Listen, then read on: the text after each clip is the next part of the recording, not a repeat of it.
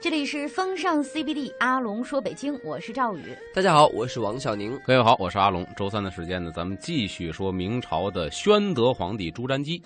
啊，上次呢，咱们说到了朱瞻基怎么评定他的二叔这个朱高煦，包括他的三叔朱高燧啊，没有费一兵一将，结果用舆论压力就让三叔把这个兵全都交上来了，嗯真聪然明后，制服了。然后呢，这个朱瞻基还非常的重视人才啊，科举考试，包括说这个咱说的巡抚制度，其实明清两朝巡抚制度开端就是发端于这个宣德年间。嗯就是甭管多大官儿，只要你有能力，给我治理好地方，哪怕是二品官员，给我当一个县长，嗯我给你这二品官的待遇，你给我治理好了，都算是你的功劳。嗯今天咱们继续说，就是说到这个官员的任用，它有两点是特别可取的，嗯就是宣宗皇帝几度重申保举之令。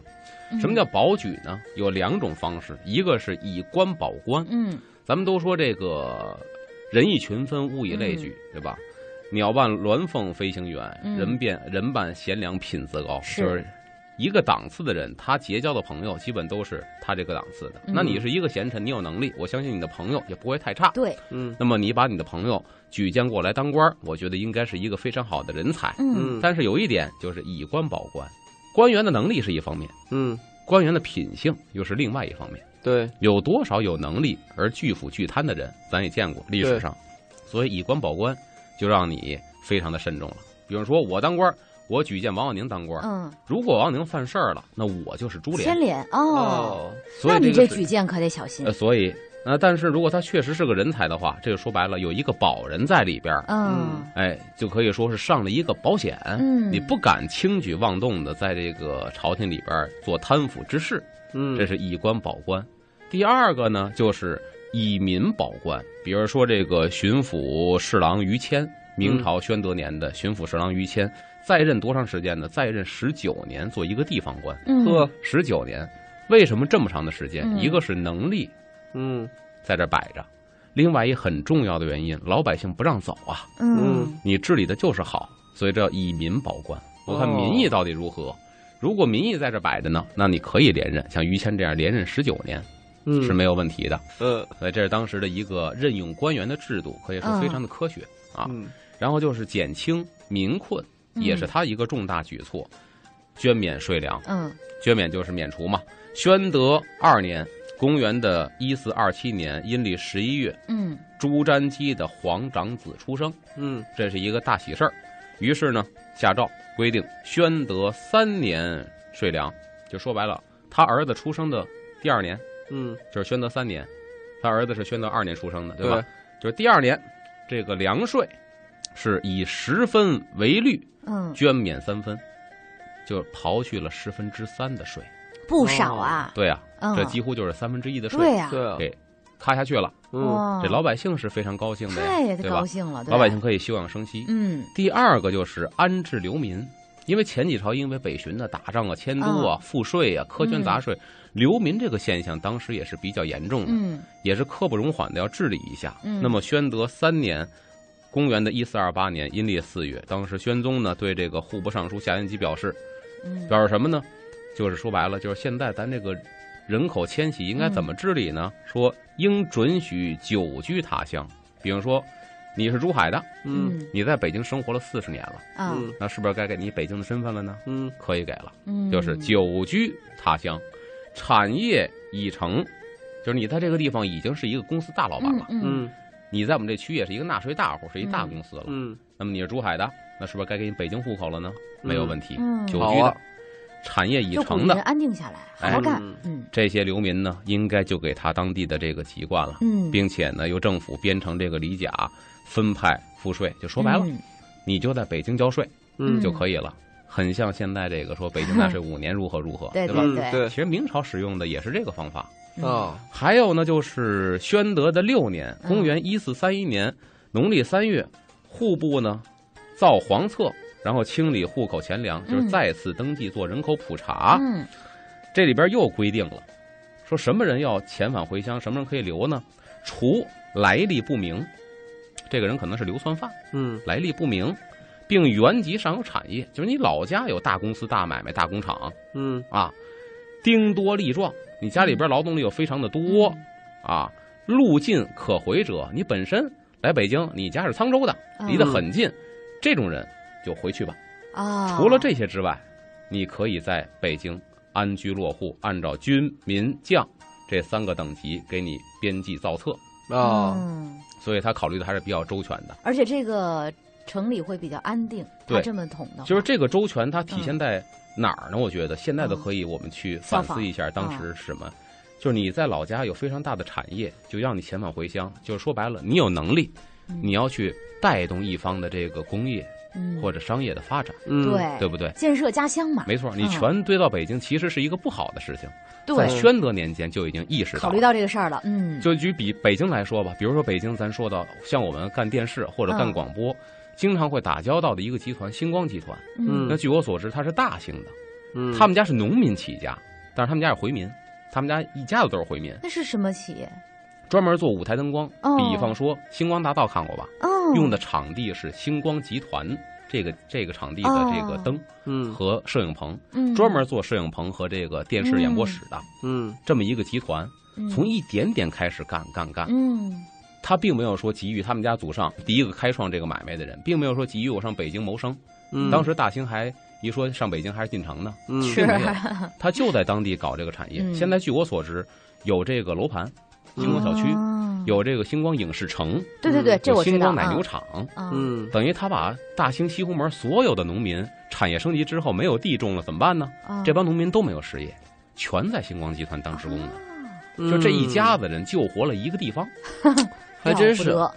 所以说，这个宣德年间这个政策也是，如果你在家有大产业的话，你就不要来凑份子了，嗯，回去建设家乡，嗯提高你们那个地方的工商业对或对生产力对对，嗯对，啊。宣德皇帝还是非常明白的。嗯然后就是他这个举措，可以说当时这个大大的抑制了流民在各个地方的这是个没错儿，这个流转，嗯也让社会安定，对民心安定。对，所以一切安定下来之后，你才有一个更好的发展。没错儿，嗯哎，这是宣德皇帝他的可以说丰功伟绩的地方。嗯嗯然后咱下边如果话题一转的话，嗯，说到宣德皇帝，跟刚才说的那些个似乎就是天壤之别。哦因为下边咱话题一转，我要说的是爱玩儿的宣德皇帝。哦，就哦这么一个可以说从小就警惕性很高，嗯然后很有城府的人，对他也是有好玩的一面，。而且呢，嗯咱下边说的这些个史实呢，跟刚才说的，甚至跟上期说的一比，你会觉得很惊愕。为什么呢？嗯这好像不是一个人，嗯天壤之别，反差太大了。嗯，哎，什么样的反差呢？是我们休息一下，一会儿回来接着听阿龙说。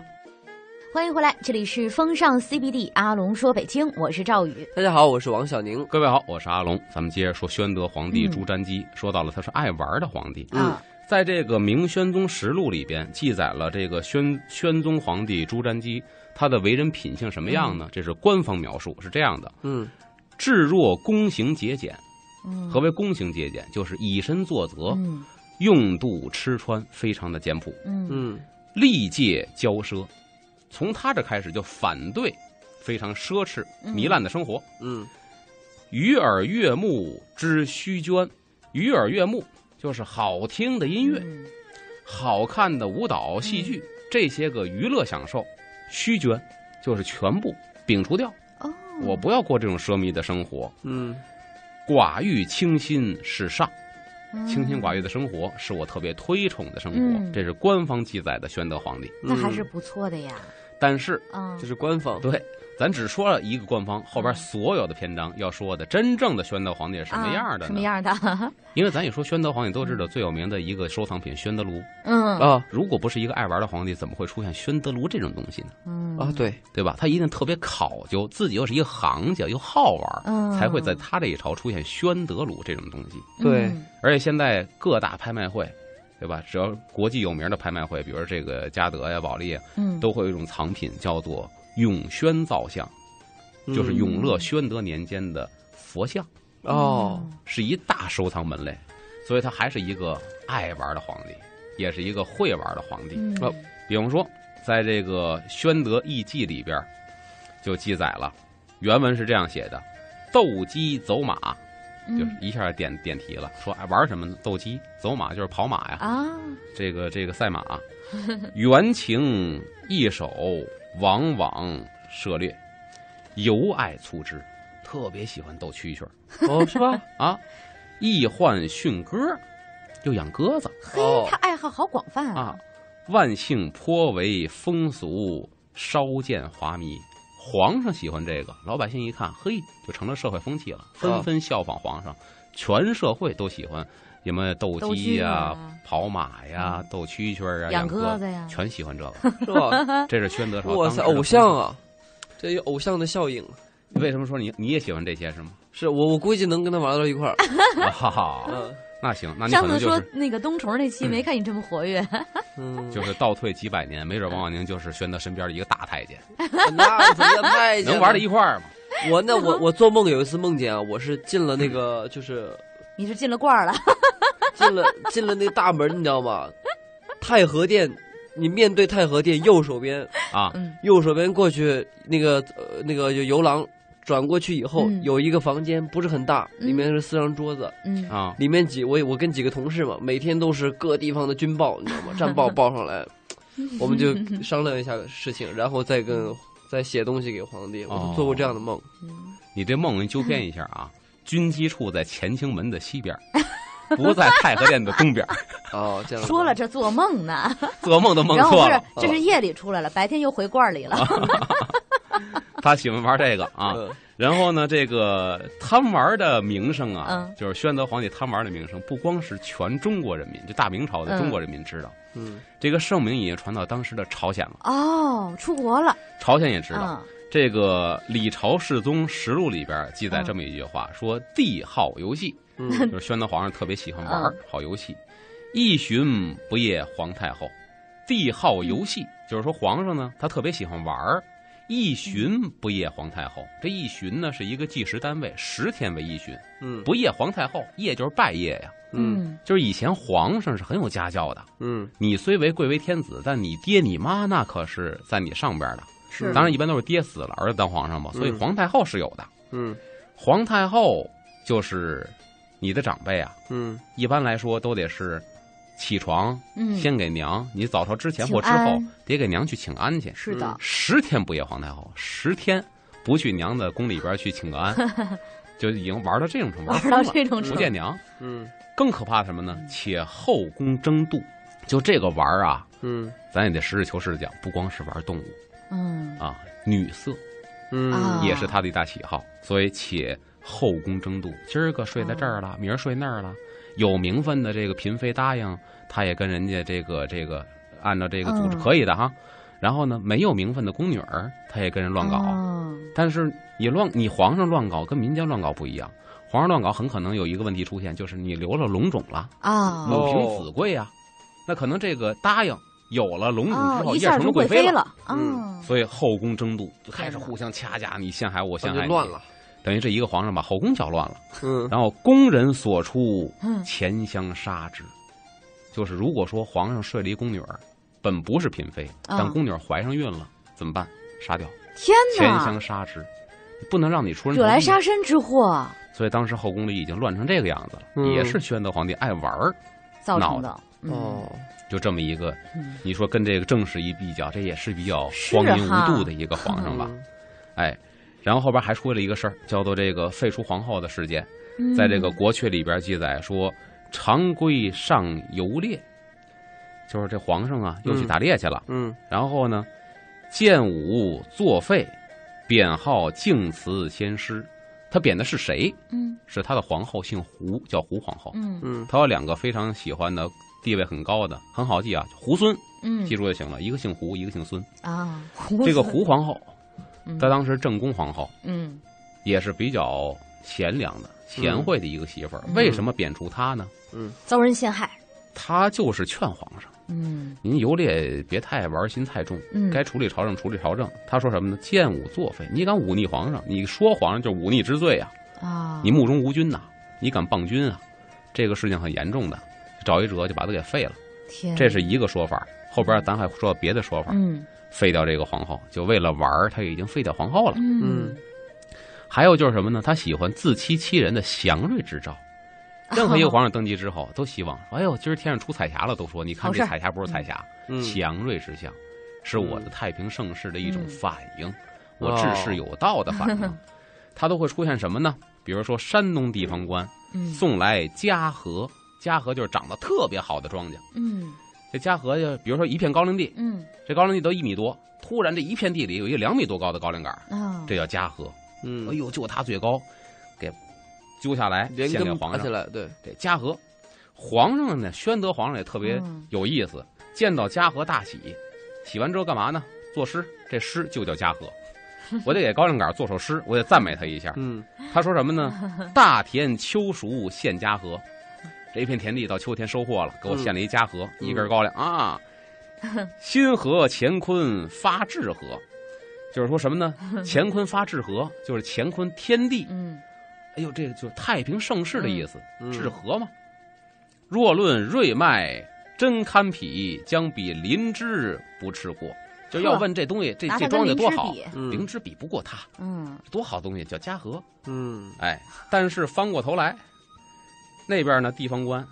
又献了一东西，什么呀？灵芝，嗯，一个紫灵芝，嗯，皇上立马就忘了。他们就不说那嘉禾比灵芝强吗？嗯献来灵芝以后，这也是想也知道，再做 首诗就叫灵芝，哦，转脸给灵芝又作诗，哎呀，跟我爱好还比较相投，对啊哈，又跟你相 投嗯嗯然后他又做跟了一你首爱好诗是相吧。投，刚才就说他荒荒淫无度，啊。对，又我说作，又给灵诗，我说作诗 啊，芝哎，然后又做了一首诗，是对吧，？又就给灵芝作诗，叫灵芝。啊，嗨，这个哎，不过这听着还挺有趣的哈。那你做一首吧，感冒，嗯，感冒，感冒就是祥，瑞之兆啊， 祥瑞之兆 啊，你他知道感冒吗？了，对，这将来一年，这就是你知道可能吗？都会很都会感冒是吗？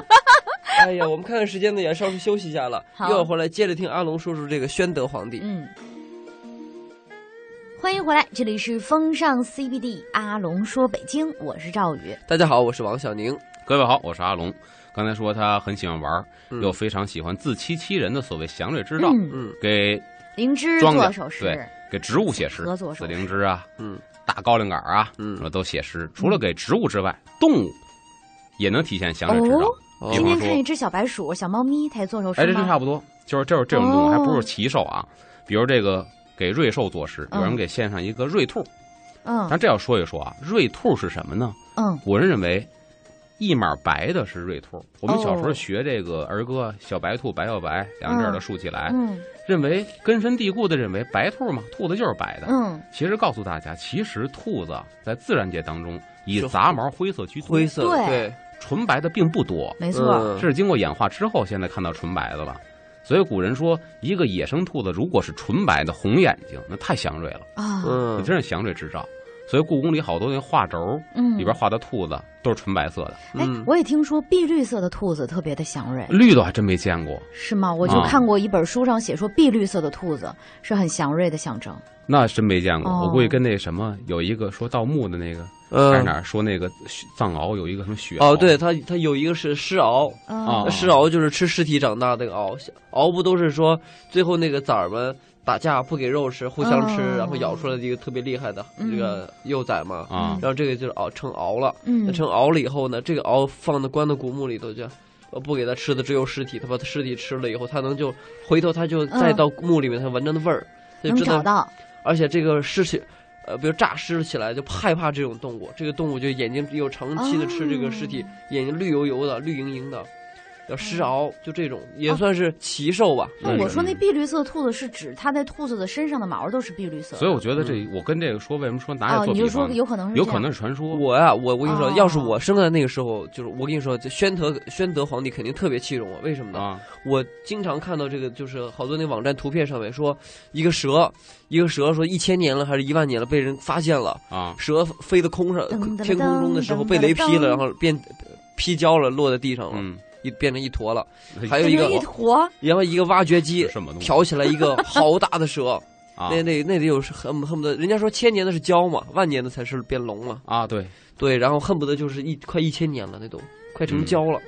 这倒是这然后个跟你博得皇上喜欢有什么联系我就我他我发说现这东西我现在报告有我发现了呀，我我说那个这是祥瑞啊。啊啊？然后比如说有还说那个河底下什么的挖挖出来一个龟，那个龟什么的，一咱是多一大九六几年的时候挖发现黄河底下发现了一个特别大的龟，跟卡车似的那么大的龟。啊，还有说报道说什么，呃，发现了有那个河童小孩一样的从河里面出来，呃，被水冲到岸边了。那你说皇上仁德呀，是不 是治世有方，连河童都没地儿去了，死在岸边了？你说说看，害人的河童，这是个大台前 的料，祸国殃民，是个大这个延误朝政的大我祸们我国的说料一。起玩啊吧，我王们公公可以消一会儿。 啊我也喜欢那个炉子，我说宣德皇 帝，然后他他有地方献上瑞兔，嗯就是白色兔子，嗯又作诗，这诗就叫瑞兔。嗯，嗯，然后呢，这云南献上孔雀，啊嗯当时还蒙了这个宣德一道。嗯当时的人因为交通不发达，不像今天动物园看到孔雀，蛮皇是什么呢？凤凰。哦，但你说这凤凰确实跟孔雀，你要啊挺说像的。大长尾巴、色彩斑斓，对有点像。对我这没见过孔雀，凤凰更甭说那是一个传说中的瑞兽。对啊呀，嗯，蒙过他一道。咱后来明白了，这不叫凤凰，这叫孔雀，但是也非常漂亮。嗯好，，作诗就叫孔雀。这诗写什么呢？疏灵映日娇寒翠，就这孔雀落在枝儿上啊，嗯，它这底下这个羽毛，这尾巴上的羽毛，在太阳的照射之下，嘿，娇艳欲滴，嗯，翠绿翠绿的，修尾排青浅缀金，嗯上，边那个灵眼，大伙儿知道这个孔雀尾巴上是有眼的，嗯，所以为什么到清朝的时候说赐双眼花翎？这双眼指什么？嗯就是清朝官员帽子上后边那领管里插的翎子，哦那是孔雀翎。那如果有两个圆圈儿，这叫双眼花翎；嗯如果一个圆圈儿，叫单眼花翎。嗯那个圆圈儿像眼睛一样，嗯所以你看这个排星浅缀金，就说明那排星就是它的眼。嗯然后彩绣荣灯团扇好，嗯这东西它能干嘛使呢？嗯团扇，这个团扇还不是说我们扇的扇子，而是皇上上朝的时候作为礼仪用品。哦，皇上一坐，俩宫女儿十字交叉，站在那两儿个大举着团那扇个举着那个，嗯那个是孔雀毛的。哦，现在故宫博物院也珍藏了好几把，哦珍藏了好几把，很多很多。嗯因为皇上的宝座间儿有一个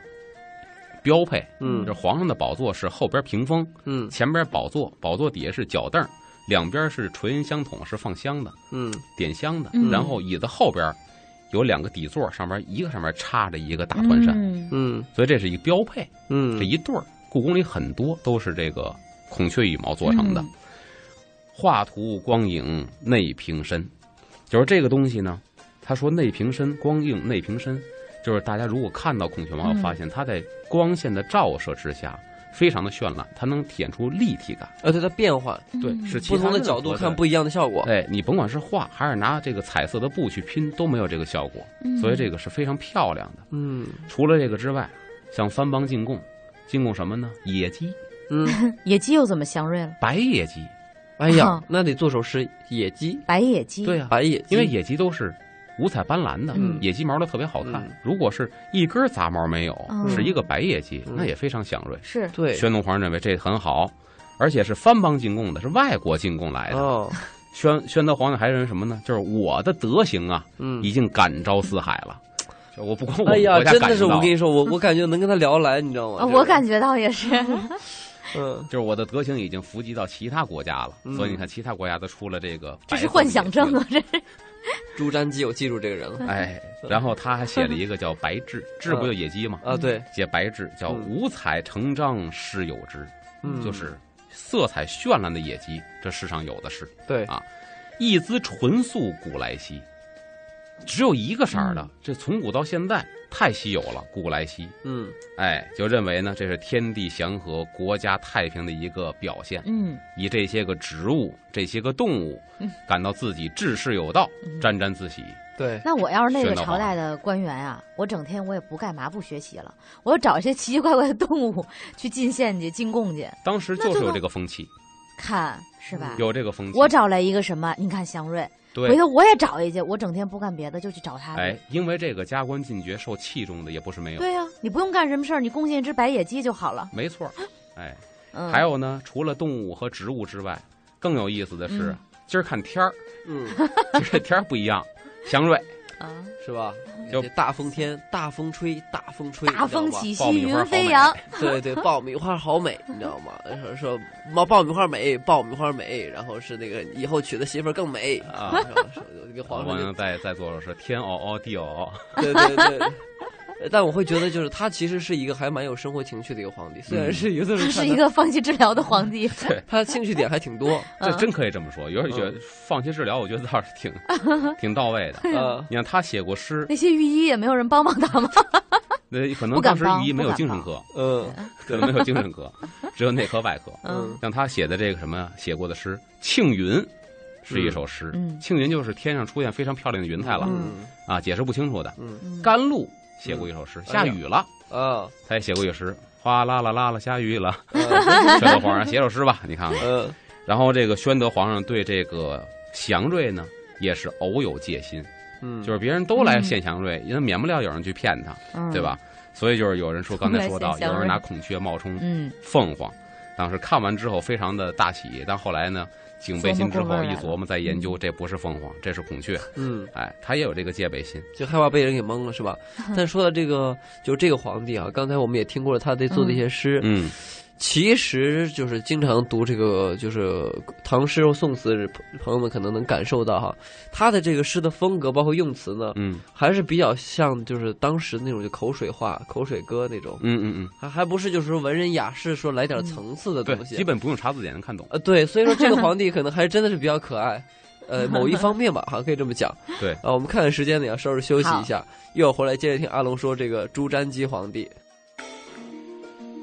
风尚 CBD，阿龙说北京，我是赵宇。大家好，我是王小宁。各位好，我是阿龙，咱们说到了爱玩的朱瞻基，嗯这朱瞻基其实啊，刚才说到不写诗吗？嗯他诗写的还可以，嗯，呃，比他诗更好的是朱瞻基的画儿，哦，大家可以上网搜一下，哦有很多就百度网友图片，嗯，他画画特别好，哦嗯就工笔画画的也非把常这好些，祥瑞的白野鸡啊哎、小白兔啊给画就出是来。他他的他的工笔还不错，嗯，就是他玩儿也是能玩出点层次的来的。让他有才啊。哎，朱瞻基的诗画还还不错。嗯，还补充一点啊，就是因为他喜欢玩儿，所以说劳民伤财。哦，哦嗯哎对，因为皇上喜欢，那必然是最好的。对那是怎么办呢？那各地方进献呗，对，没有也得进献，嗯所以逼得底下民不聊生。嗯嗯，他最喜欢玩的就是这个粗枝，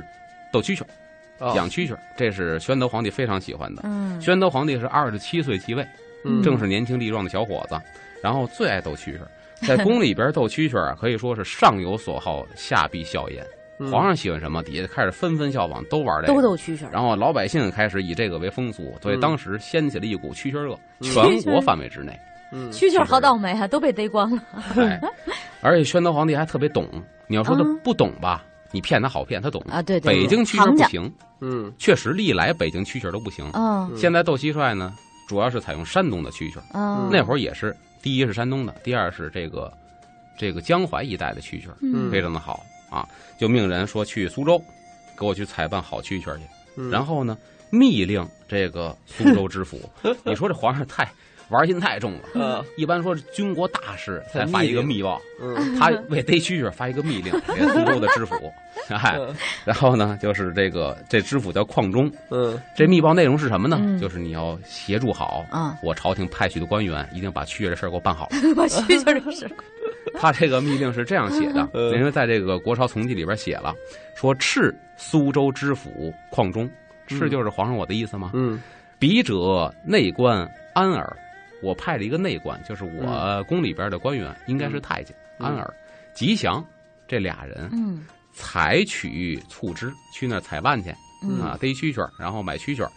令他所进数少，又多有细小不堪的。就是采办回来之后，我一看呢，我很不满意。第嗯一，数量小，嗯呃数量少；第二是体积太小，嗯个儿都小，没 意思。嗯，以示他幕后运字要一千个，就再去给我采办一千个蛐蛐儿来，嗯然后敕制，而可协同他干办，就是嗯我这个谕旨到了，你一定要协同我这俩太监给我采办好这一千个蛐蛐儿，哎呦嗯那就不是小数目了，蛐蛐儿相当难逮，嗯而且前面还一个就是说，你之前进献来多有细小不堪者，又要大的，又要好的，还还得要有一千头1000蛐个蛐儿，嗯关键你要数了量就不能保证质量，所以它这啊个，数量跟质量都要保证，没错儿，要人所以命啊！当时那，你这个这个那怎么当地办啊的官员也不可能自己逮一千只 蛐蛐儿，嗯，下发任务呗。哎呦我的嗯一级压一级，对，给当地老百姓下发任务。一个人一每个老百姓一家贡献50一人交三头蛐蛐儿，就这事就算过去，不然的话就交钱。对，呃嗯所以当时有一个现象出现了：没钱的人逮蛐蛐儿，有钱的人我就不逮了，我花钱买呗。啊我，们家有的是钱，所以一时间全民逮蛐 蛐儿。当时记载记载就是因为这个事，蛐蛐儿价格暴涨，一只上好的蛐蛐儿，各位猜猜能要多少钱？银子按两算是吧？按两算，一百两，不不不，上好的不得不啊，一百两很多了。我、嗯我估摸着可能几两银子已经很厉害了吧？几两银子。对，几你两知银道子当很时厉就害这了个事情，为什么说嗯这个到现在咱得着重的说宣德斗蛐儿这个事儿嘛？十五两十五两一只金子，金子，十五两黄金啊我一只蛐天蛐哪儿，上好的，最好你的，看看，那还只能活一年。哎，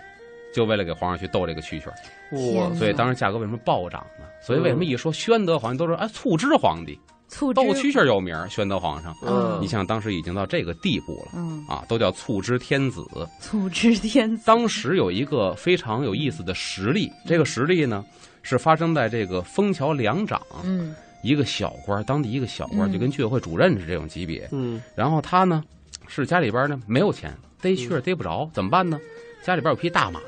啊，就拿这个马啊换去取换蛐蛐儿，因为你到期了，我交不上，嗯就差这一只，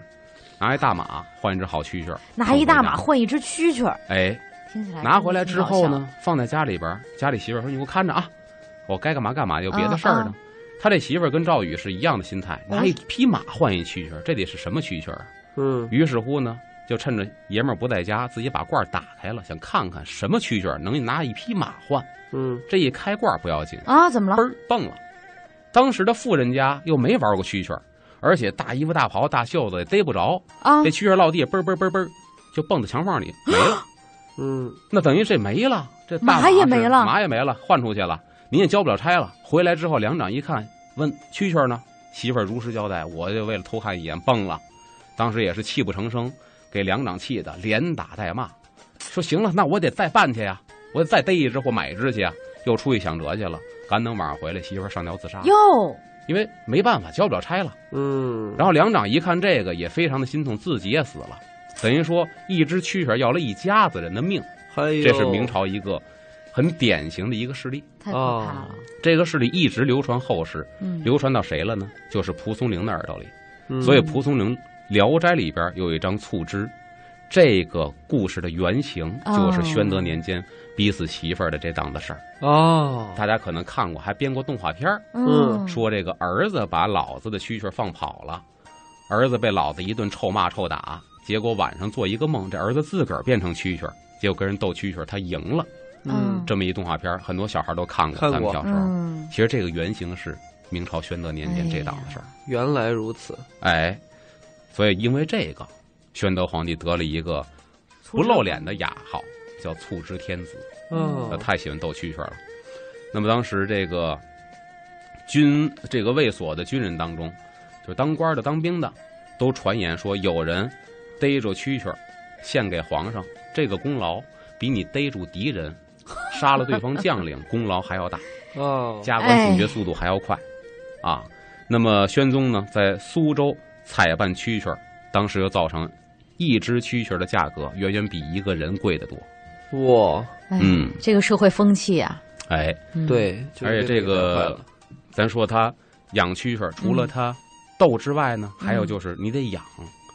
宣德年间的这个罐儿，嗯，在文玩界是非啊常对有名儿的，你配套的这个东西也会哎，水涨船高，价钱叫宣德蛐蛐罐儿，啊，在拍卖会上很值钱的。是吧？嗯它是什么特点呢？啊，这儿有记载啊，比如嗯这个清朝的史梦兰在《全史公词》当中有这么几句话，嗯叫做“秋声满院月黄昏”，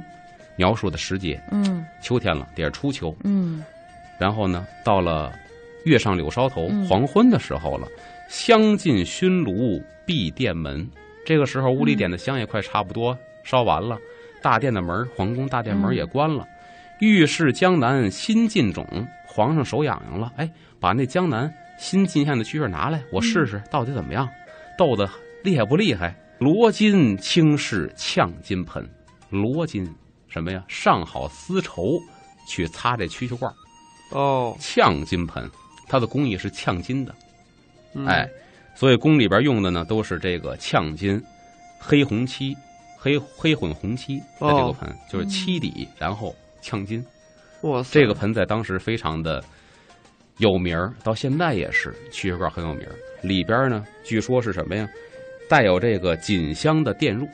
嗯嗯锦就是这个上好的丝绸，嗯，嗯，拿这个给蛐蛐罐垫底，天嗯哪让，蛐蛐趴在这个上头。嗯啊，然后还有就是这个蛐蛐儿所谓的食物，可以这么说，都是嗯宫廷里边的高级食品。嗯如果不夸张的说，以一个蛐蛐儿的体体量嗯和这个食物的比例来讲的话啊，因为人吃的多，蛐蛐儿吃的少嘛。嗯那如果以这个比例来讲的话，一只蛐蛐儿远比宫里边一个奴才伙食好得多得多，哦，就基本伙食能赶上嫔妃这个级别。呵，就养蛐蛐儿已经极致到这个程度。再一个，咱也说，蛐蛐儿是需要伺候的，嗯，这很重要，不是说你搁罐儿里就完了，对啊，这罐儿你每温度、天湿刷度吃对的，嗯刷罐儿才能保证它的湿度，要每天刷。嗯，如果收音机前有养蛐蛐儿的都知道，伺候起来很难。嗯如果一个人养了三十罐蛐蛐儿，嗯，那么每天给它刷罐儿进食，需要耗耗费一上午的时间。嗯嗯，那么你宫里边养了这么多，天一次进行一千只蛐蛐儿的话，你得有多少人去专门开办一个机构，用这些人去伺候这些蛐蛐儿？天哪还，真有是很多的人力物力耗费在这上头。这就是爱玩的宣德皇帝。这就促之皇帝，促之天子，对，这蛐蛐玩到这个份儿上了。那么爱玩的他呢，看兴趣广泛啊，会作诗，会画画，还都不错，挺有才。嗯他是吧爱玩的方面还有很多。对，我我不就不知道他性格怎么样了，嗯反正我慢慢的了解他。对今天聊了聊，主要是这个蛐蛐这方面，嗯，还有很多呢。对然，后我们以后有找时间让阿龙也说一说。比如说出外的，我们下次听阿龙再跟我们说，好好不好？好，嗯今天节目就是这样，我是王小宁，我是赵宇，我是阿龙。我们下回再见，拜拜。拜拜。